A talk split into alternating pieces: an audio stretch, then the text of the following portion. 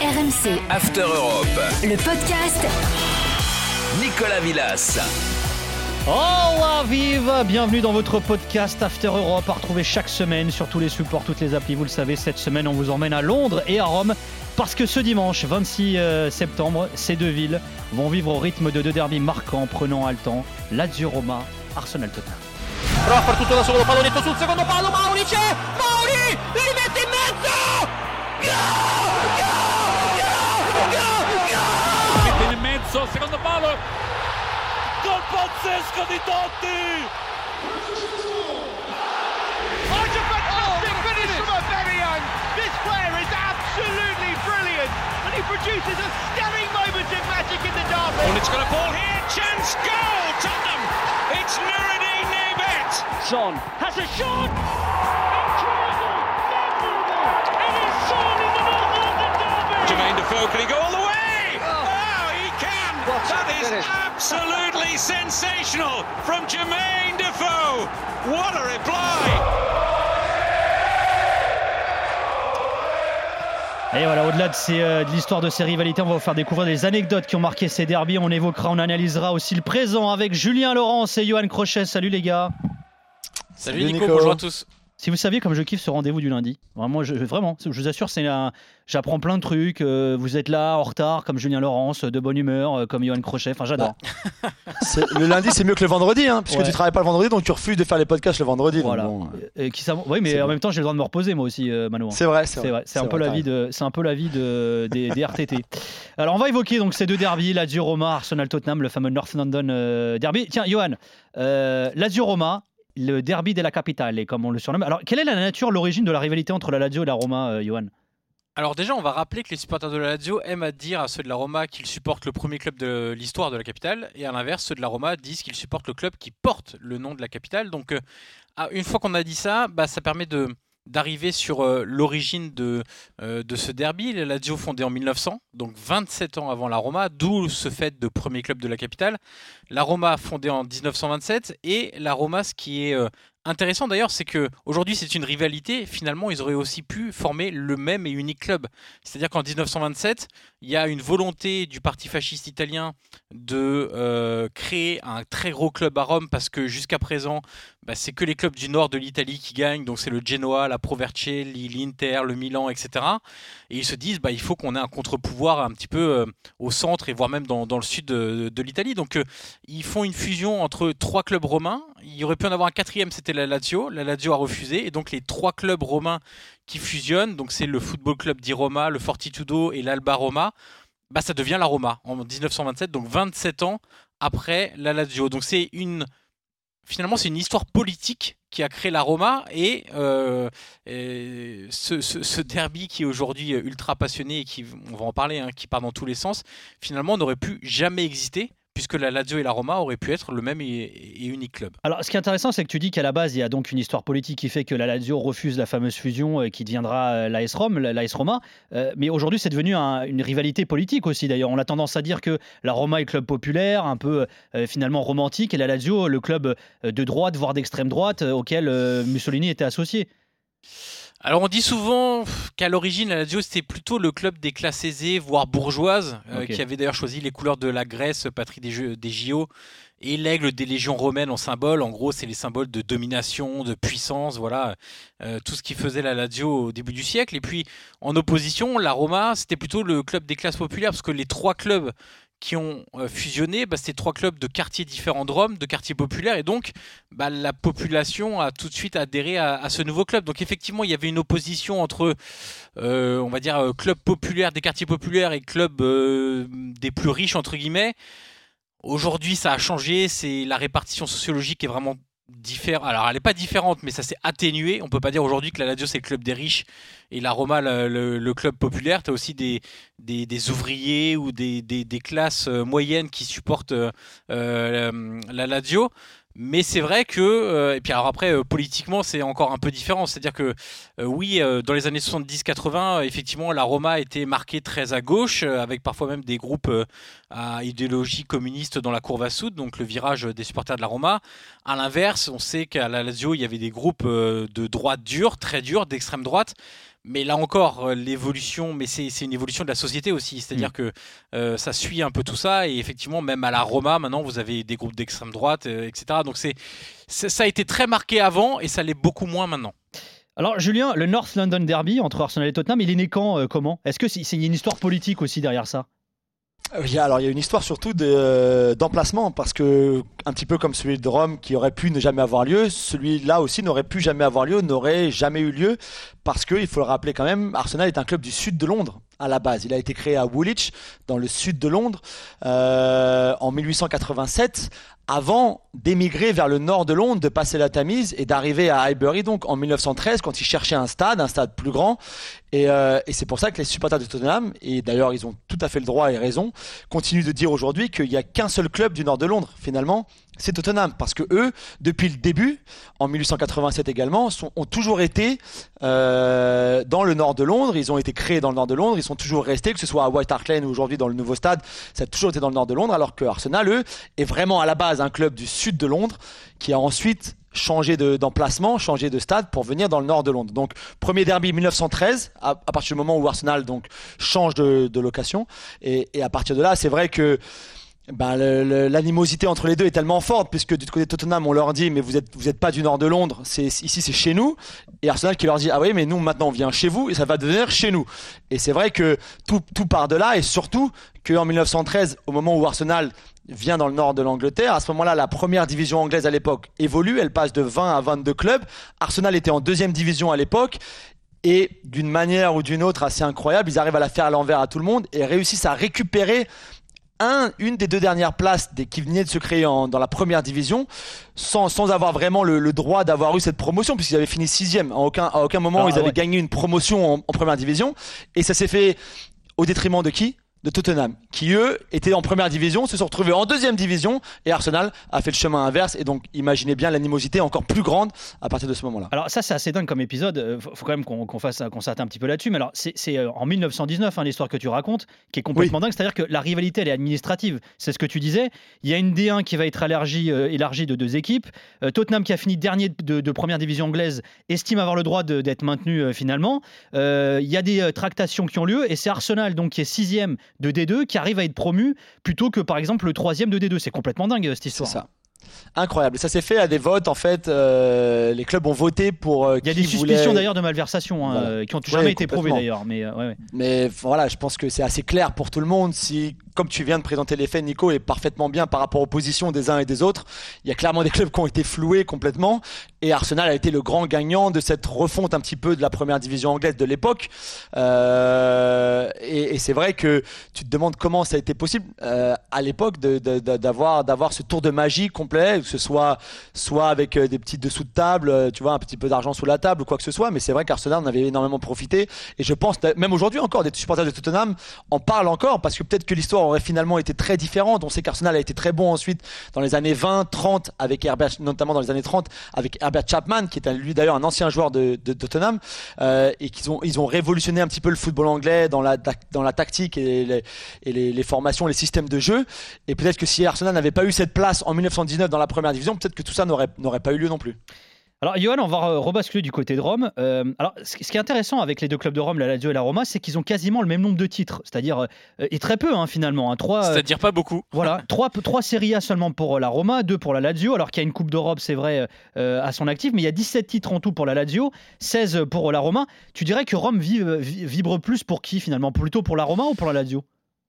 Bon, alors quand vous vous baladez à Rome, la tendance elle est plutôt claire et, d'ailleurs c'est confirmé par différentes études, c'est que à Rome, dans la ville de Rome, là je parle à l'intérieur de la ville, il y a plus de supporters de la Roma que de la Lazio, parce que déjà aussi il y a un fait, c'est que j'ai expliqué tout à l'heure, tous les quartiers populaires euh, au tout début, il y, a, il y, a, 50, 60, même 80, 90 ans, dont étaient issus les trois clubs qui ont fusionné pour former la Roma. Euh, ben, ça a donné une base de supporters très très importante. Et d'ailleurs, il y a deux, bandiere entre guillemets de, la Lazio qui le raconte. Donc une bandiera en Italie c'est porte-drapeau, c'est-à-dire un joueur emblématique d'un club. Alessandro Nesta qui par exemple lui a expliqué que dans le quartier de Rome où il habitait enfant, il n'y avait qu'une famille, Laziale, c'était la sienne.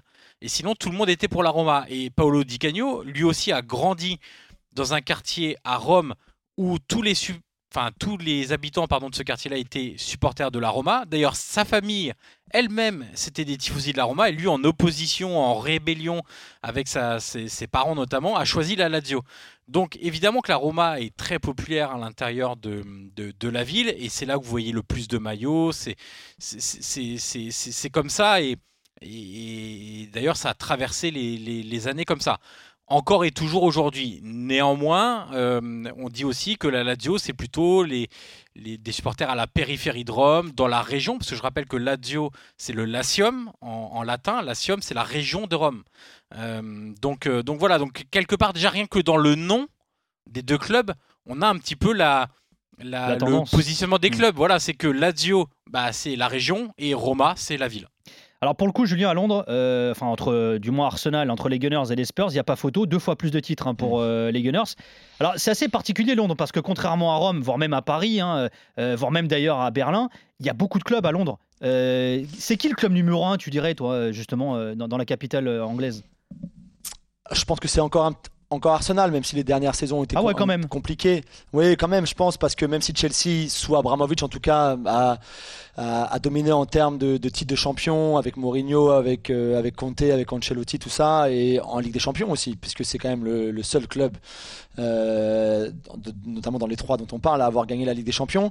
Euh, je pense qu'Arsenal encore sur, sur, sur, sur la durée, plus, c'est peut-être encore légèrement devant Chelsea, mais c'est vrai que Tottenham accuse un petit peu de retard sur ces deux clubs-là, et, parce que parce qu'il a manqué des titres, parce que pendant longtemps ça a quand même été une équipe qui, qui n'arrivait pas à grand chose, que ce soit sur le terrain, avec pas une vraie identité de jeu, avec très peu de trophées, avec quelques très bons joueurs, peut-être quelques grands joueurs comme, comme Paul Gascoigne par exemple ou même Jürgen Klinsmann qui a eu des très bonnes saisons avec Tottenham mais c'est vrai que c'était pas du niveau ou pas au standard d'Arsenal du Arsenal d'Arsène Wenger par exemple et, du Chelsea de, de Roman Abramovich on va dire pour, euh, pour résumer il y a aussi un aspect euh, un peu ethnique religieux hein, dans, le, dans le North London Derby enfin du moins qui concerne surtout Tottenham Julien euh, mm. Tottenham c'était le, le c'est un club qui est implanté dans un quartier qui traditionnellement est un quartier juif à Londres hein.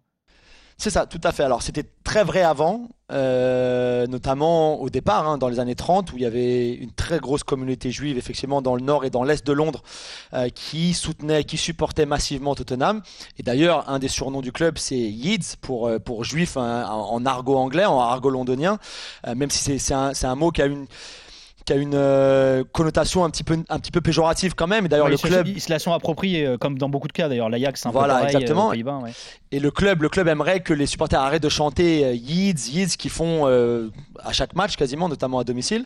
mais pour l'instant les, supporters continuent de le chanter. Mais c'est vrai qu'aujourd'hui on estime environ 5% du, des supporters sont de, religion juive, ce qui est le même qu'Arsenal. Parce qu'Arsenal aussi a connu euh, une période où euh, la communauté juive du nord de Londres a, préféré Arsenal, ou en tout cas a supporté de plus en plus Arsenal. On avait aussi des gens comme David Dean, par exemple, euh, qui, était, qui, était, qui, a, un rôle très important dans, dans l'histoire d'Arsenal, lui aussi de religion juive, comme Daniel Levy d'ailleurs, le président de Tottenham, qui lui aussi est de religion juive. Donc je pense qu'à un moment, Tottenham était clairement en avance à, ce niveau-là. Ensuite, c'est plus équilibré et aujourd'hui c'est assez similaire. Mais c'est vrai qu'on on, associe encore un petit peu aujourd'hui, plutôt historiquement, Tottenham avec la communauté juive du nord de Londres. Alors en préparant ce podcast, je regardais un petit peu le nombre de joueurs qui ont joué dans les deux clubs, alors à la Lazio et à la Roma, euh, à Arsenal et à Tottenham. Et alors, on parle quand même de clubs centenaires, plus que centenaires même euh, euh, à Londres. Il y en a quand même pas beaucoup. Comment c'est vécu ça en Johan, les, Johan, les joueurs qui passent de la Lazio à la Roma, de la Roma à la Lazio? Ah, c'est très mal vécu, euh, surtout quand on passe de l'un à l'autre, parce qu'il y a des joueurs qui ont fait, voilà, il y a des joueurs qui sont passés par les deux clubs et qui ont eu d'autres expériences au milieu. Les deux plus connus du grand public, c'est Sinisa Mihailovic et Alexander Kolarov, par exemple, euh, qui, qui, ont joué d'abord à la, enfin, Mihailovic d'abord à la Roma, puis la Samp, puis la Lazio, et puis euh, Kolarov qui est parti entre temps en Angleterre avant ah, de, de, rejoindre la Roma. donc ça, c'est une première chose. La deuxième chose, c'est quand on passe de l'un à l'autre, c'est évidemment très mal vécu le dernier en date, c'est Pedro. Il y en a eu une dizaine hein, dans l'histoire. Le dernier en date, c'est Pedro qui a quitté la Roma cet été pour, euh, pour la Lazio. Ça faisait 40 ans que c'était pas arrivé. Donc il y a une raison à ça. Et, pour vous expliquer un petit peu comment c'est vécu, je vais vous prendre une, anecdote. C'est qu'il y a un joueur qui s'appelait, enfin qui s'appelle Lionello euh, Manfredonia, qui a signé à la Roma en 87, alors qu'il avait joué quasiment 10 euh, ans à la Lazio. Il avait fait un passage à la Juve entre, entre les deux clubs. Il y a eu une telle colère de la part des supporters de la Roma qui n'acceptaient pas que le club recrute un Laziale que en fait, il y a même eu un groupe ultra qui s'est créé en Courva Sud qui s'appelait le groupe anti-manfredonien. pour vous donner un peu euh, une idée de comment c'est vécu. Et, ce même joueur, on, le dit, alors c'est plus ou moins prouvé et c'est difficile d'avoir euh, le, fin mot de, l'histoire, mais a été aussi à l'origine du vrai déclin du groupe qui commandait la, la Courva Sud qui s'appelait le Commando Ultra Courva Sud, le Cooks, et c'est à partir, il y a eu de, des affrontements idéologiques entre, bah oui, mais maintenant c'est un joueur de l'Aroma, donc il faut quand même le supporter, ou non, non, c'est un ancien de la Lazio, on va le siffler, on va l'insulter à tous les matchs, qu'il y a eu une première scission qui a amené ce groupe qui était euh, très puissant, très important en nombre euh, à l'époque, à euh, bah, petit à petit perdre des membres et jusqu'à totalement disparaître alors attends, parce que tu le disais, le dernier en date, c'est Pedro. Alors c'est quasiment passé inaperçu euh, pour le grand public et d'ailleurs même dans la presse internationale. Pourtant, lui, il est passé direct de l'un à l'autre hein, cet été. Euh, en Italie, ça a vraiment fait du bruit, ça? Pas tellement. Ce qui a fait du bruit, c'est l'information en elle-même, parce que, comme je le disais, ça fait 40 ans que c'était pas arrivé, donc c'est un événement en soi. Maintenant, Pedro était pas du tout. Enfin, c'est pas qu'il n'est pas identifié Roma, il a joué une saison, mais euh, il n'y avait pas le même rapport à la Roma. C'est un joueur étranger, c'est pas un Italien, c'est pas un Romain. Donc tout ça est un peu différent. Et honnêtement, il était mis de côté à la Roma, il était dans un loft, il s'entraînait pas avec les autres. Euh, donc la Roma voulait s'en débarrasser. Donc il y a un contexte qui est vraiment différent et qui fait que c'est pas que c'est passé inaperçu, mais ça n'a pas la même importance aujourd'hui que Manfredonia à l'époque dans les années 80. Donc euh, oui, il est passé de l'un à l'autre, néanmoins il n'est pas identifié Roma. Les supporters de la Roma d'ailleurs, euh, ironiquement, disaient à ceux de la Lazio, bah, bonne chance, hein, parce que nous, le Pedro de 33 ans, euh, on voit ce qu'il fait et surtout ce qu'il fait pas. Et, voilà, donc et du côté de la Lazio, on s'est dit, bon, on le récupère un ancien grand joueur, entre guillemets, pas cher, parce qu'il est arrivé gratuitement, et peut-être qu'avec Sarri, il va retrouver son football, et pour nous, ça va être une bonne opération, mais... Mais sans plus, euh, Pedro, il avait fait un tweet euh, à l'époque, euh, il avait marqué dans le derby retour l'année dernière en disant, en, en, câlinant un peu les supporters de la Roma. Bon, forcément, les, supporters de la Roma ont envoyé ce tweet-là à ceux de la Lazio en leur disant Coucou, voilà qui vous venez de recruter.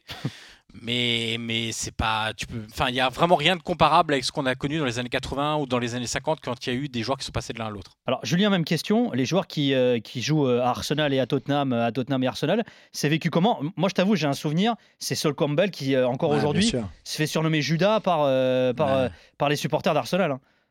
Effectivement, ça c'est l'exemple le plus, euh, le plus impressionnant, on va dire. Il y a eu sept joueurs, je crois, qui sont passés d'abord d'Arsenal à Tottenham, soit directement, effectivement, pour la plupart d'entre eux d'ailleurs, sur ces sept-là, dont William Gallas par exemple, ou, ou après avoir était dans un autre club comme, comme à des Bailleurs par exemple, et je crois qu'ils sont 8 à avoir fait le chemin inverse.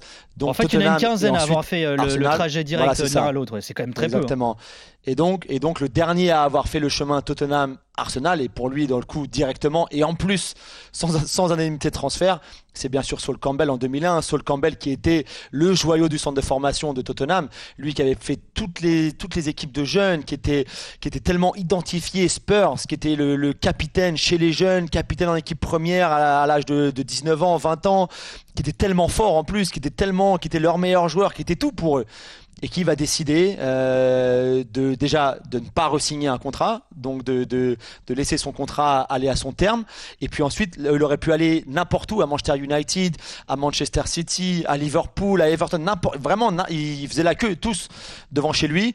Il a choisi Arsène Wenger, il a choisi Arsenal, bien sûr comme, tu l'as dit Nico, au, plus grand euh, désarroi des supporters de Tottenham qui, lors de son premier match à White Hart Lane avec Arsenal, avaient tous... Donc déjà, ils avaient des ballons avec marqué Judas en gros sur les ballons qu'ils ont laissé euh, s'envoler.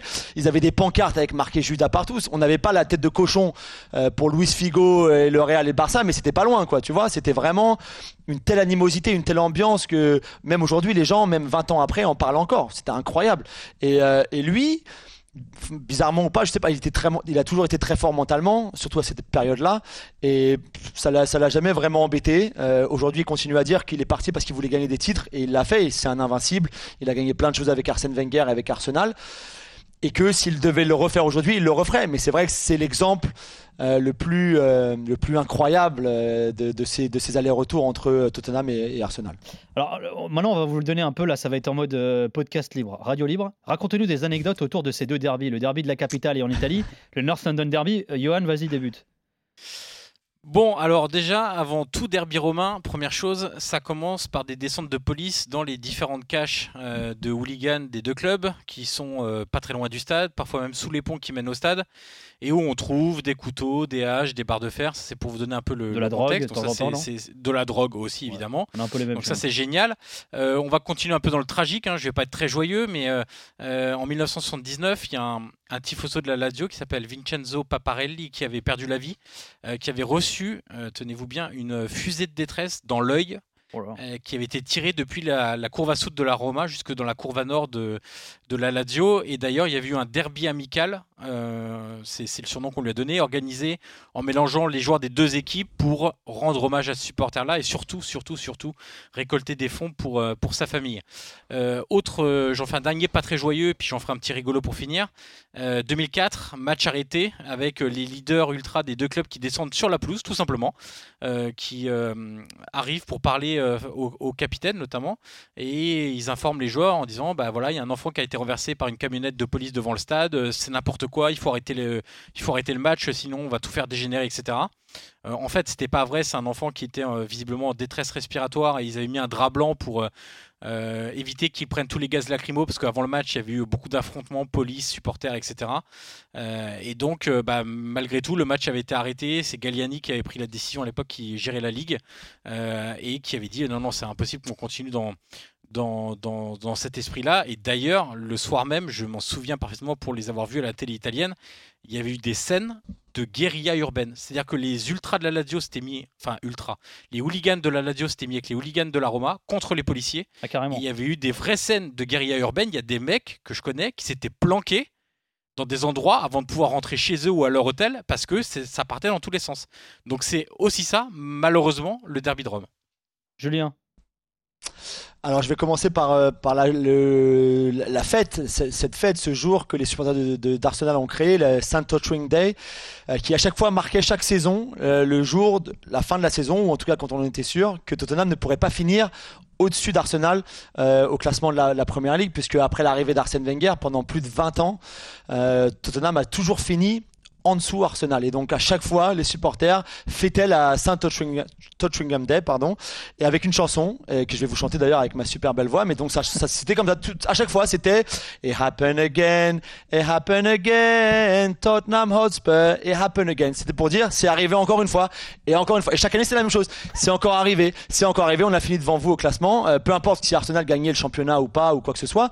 Mais c'est vrai que euh, ça a beaucoup marqué les esprits, comme les deux fois où Arsenal a remporté le titre de champion d'Angleterre à White Hart Lane, que ce soit en 2004, l'année où ils sont les invincibles, où ils remportent le championnat quelques journées avant la fin en faisant 2-2 à White Hart Lane, et puis en 1971 aussi l'année du doublé, où ils, remportent la victoire contre les Spurs, ce qui leur donne aussi le titre de champion d'Angleterre. Johan, t'avais promis une histoire sympa, euh, marrante. Euh, J'en ai une autre sympa après pour finir aussi. Ouais, ouais, vas-y, ouais, parce que tu te fous un peu, un peu nous là, tu nous parles de mort, de machin, là, de, de baston. Eh oui, alors il y a eu un match arrêté pour, euh, pour euh, des questions de sécurité, j'en ai parlé. Et bien, je vais vous parler d'un match qui n'a pas eu lieu en raison, c'était dans les années 50, en 56, en raison de chute de neige sur Rome. Oui, oui, Ah ouais parfois il neige tellement à Rome que ça empêche un mais derby c'est de comme se chez nous, ils sont pas habitués, donc euh, un peu de neige c'est la panique quoi. Non, non, il n'y avait pas un centimètre de neige, non, il y avait beaucoup de neige sur Rome en 56 et donc le derby n'avait pas pu se tenir. C'est ça ton truc marrant? Bah bien sûr. Toi, T'as un humour. Bah, attends, de la euh, neige à Rome, c'est euh, vraiment il y avait marrant. le délire, les gars. Ouais, c'est vraiment marrant. la Ah, blague c'est est pas mille délire. marrant, mais, mais, mais les amis, de la neige à Rome, Oui, vous c'est imaginez même pas. C'est comme si un match de l'OM est, est, est annulé à cause de, la, de 10 cm de neige sur le terrain. C'est pas Je vais possible. raconter une vanne de Johan Crochet. Hier, je suis sorti de chez moi, il pleuvait. Vas-y, Julien. Allez, salaud. Ah. Ah, donc quelques, non, quelques petites histoires comme par exemple euh, le fait que Patrick Vieira n'ait jamais perdu contre Tottenham, Ah. euh, le fait qu'Harry Kane, qui est le meilleur buteur euh, dans les dans les derbys, de derbys londoniens, était un joueur d'Arsenal. Il était au centre de formation d'Arsenal. Il a été à un moment, euh, ils l'ont laissé partir parce qu'il le trouvait pas assez bon. C'est la fameuse histoire d'Harry Kane qui donc ensuite ben, a trouvé une place dans le centre de formation de, de Tottenham. Mais à la base, Harry Kane est un gunner. Il était, euh, il était au centre de formation. Il supportait l'équipe à l'époque. Et puis maintenant, l'histoire est vraiment, est vraiment différente. Euh, mais sinon, la, petite histoire marrante, et elle est, elle est pas directement sur un derby du nord de Londres, mais elle touche les deux clubs. C'est que en la saison 2005-2006, quand Martignol était l'entraîneur de de Tottenham. Tottenham attaque à bord la dernière journée de championnat devant Arsenal. La fameuse Saint Tottenham Day pouvait se terminer là. Euh, ils vont jouer à West Ham, Tottenham, quand Arsenal reçoit Wigan pour le dernier match de l'histoire à Highbury. Et donc toute l'Angleterre ne parlait que d'une chose. Euh, et en plus, c'était pour la quatrième place au championnat, donc pour la Ligue des Champions. Euh, est-ce que Tottenham va enfin réussir à finir devant Arsenal? Est-ce que pour le dernier match à Highbury pour Arsenal, ce sera une grosse désillusion de ne pas se qualifier pour la Ligue des Champions? Arsène Wenger, etc. Thierry Henry, tout ce que vous voulez. Euh, le, la veille du match à West Ham, les joueurs de Tottenham sont à l'hôtel au Hyatt dans les Docklands, euh, pas très loin du stade de, de West Ham, d'Upton Park. Et euh, au buffet du dîner, il y a notamment de la lasagne. Et donc plusieurs joueurs, Robbie Keane, euh, Michael Carrick notamment, donc des gros joueurs, se servent de la lasagne, se resservent même de la lasagne. Sauf que le problème, c'est que la lasagne, elle est pas bonne. Ah. Et que le lendemain, eh ben, ils font caca tout le temps, ils ont de grosses diarrhées, mal au ventre de fou, et qui vont devoir jouer contre West Ham un match super important dans l'histoire de Tottenham, et pas- pas simplement dans l'histoire, mais juste pour cette rivalité avec Arsenal, pour enfin finir devant eux. Ils font un match catastrophique, ils perdent 2-1 à West Ham, Arsenal gagne 4-2 contre Wigan, et donc on fête encore la Saint Tottenham Day. Arsenal finit devant Tottenham, se qualifie pour la Ligue des Champions, alors que Tottenham va se qualifier pour, euh, pour l'Europa League ou la Coupe de, coupe de l'UEFA. Et, euh, et c'est comme ça. Et on a parlé de beaucoup de rumeurs comme quoi le, le cuisinier du Hayat était un grand supporter d'Arsenal et il a fait exprès de faire pourrir ses lasagnes Oh, fou, pour euh, rendre les joueurs de West Ham malades, ce qui, les joueurs de Tottenham pardon malades, ce qui n'a jamais été vérifié et prouvé. Mais c'est vrai que euh, l'histoire de le Lasagne Gate euh, fait toujours aujourd'hui beaucoup parler. Le Lasagne Gate, excellent. En plus, c'est une vanne qui, qui, euh, qui parle aux Italiens aussi.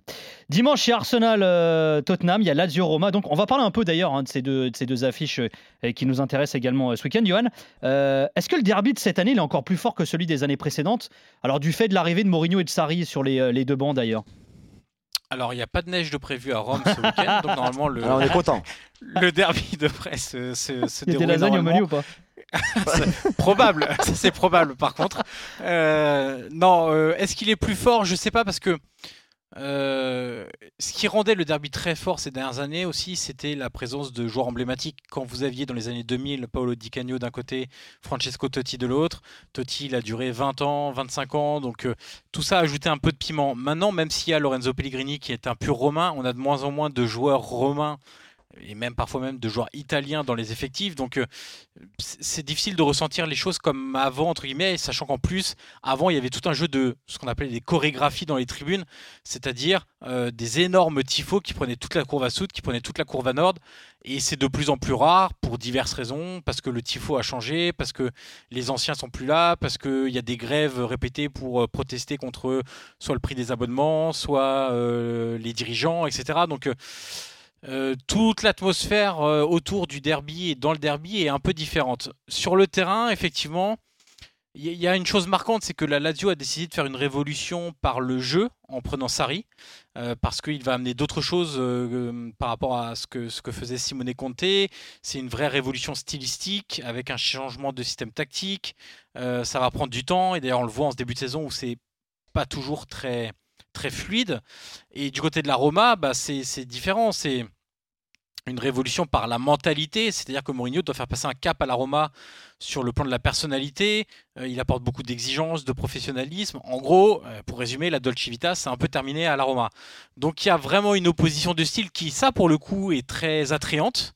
Il y a une opposition de personnalité, effectivement, qui est aussi très intéressante. Mais c'est difficile de se dire que ce derby-là, avec des joueurs de moins en moins emblématiques dans les clubs, avec des tifos euh, qui sont de moins en moins organisés ou de plus en plus séparés à l'intérieur même du- d'un d'un virage, ça manque, un peu de, ça manque un peu de sel pour moi. Julien, on a un peu la même sensation sur le North London Derby. Alors, dû peut-être Ouais. d'ailleurs aussi, euh, on a envie de dire, à, à la baisse euh, quasi structurelle d'Arsenal en termes de résultats ces dernières années. On a l'impression que c'est Ouais, moins, non, moins excitant finalement. Ouais, c'est vrai. Alors après, il y a- la même animosité euh, en- entre les deux clubs, entre les, entre les supporters. Ça changera pas et on aura toujours une ambiance fantastique dimanche aussi. Mais c'est vrai que le fait qu'aujourd'hui, on ce soit des équipes qui sont euh, 7e et 8e, euh, là où ils ont fini la, la saison dernière en championnat, ça aide pas non plus. Je suis d'accord avec Johan aussi sur le fait que euh, si t'as pas de de grands joueurs ou en tout cas de joueurs emblématiques ou d'entraîneurs emblématiques sur le banc de touche, ça, ça perd un petit peu de, de, piment.